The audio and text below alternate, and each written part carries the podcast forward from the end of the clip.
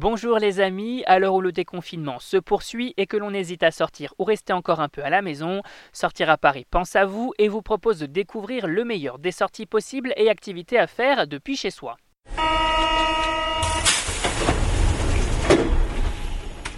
Réouverture du château de Versailles, concert privé à la gare, balade dans Paris avec le musée en herbe. On découvre ensemble l'agenda des sorties et activités spéciales des confinements.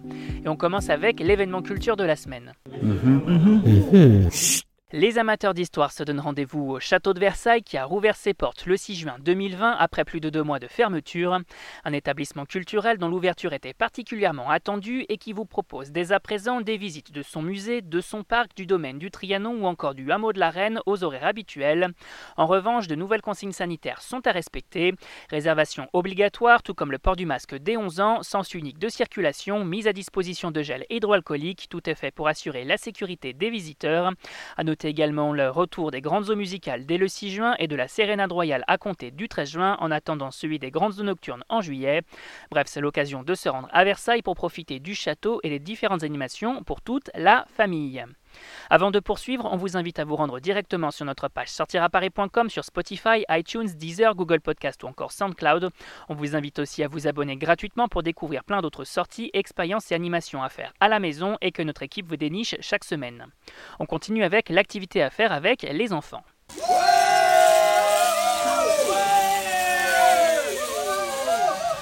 On reste en famille et avec le musée en herbe qui a repris ses balades à la découverte des rues de Paris depuis le 3 juin 2020.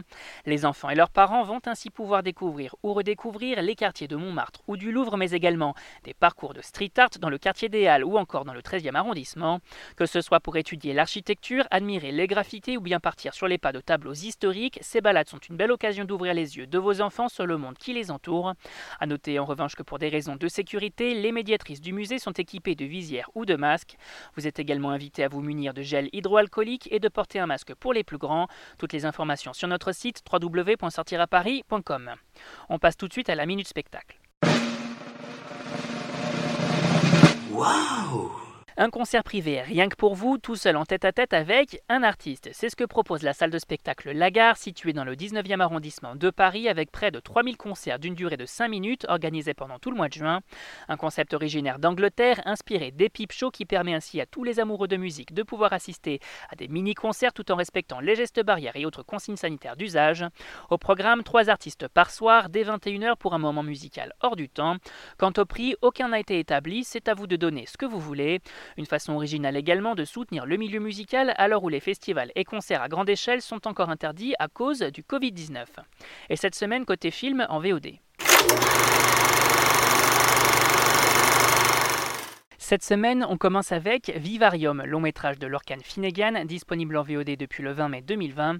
Un film dans lequel on retrouve le duo JC Eisenberg Imogen Putz dans les rôles de Tom et Gemma, un couple qui s'installe dans leur première maison dans un quartier pavillonnaire des plus étranges jusqu'à ce qu'ils y soient pris au piège.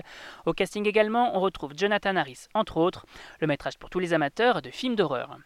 On continue avec Adoration, long métrage de Fabrice Duvels, disponible en VOD depuis le 19 mai 2020.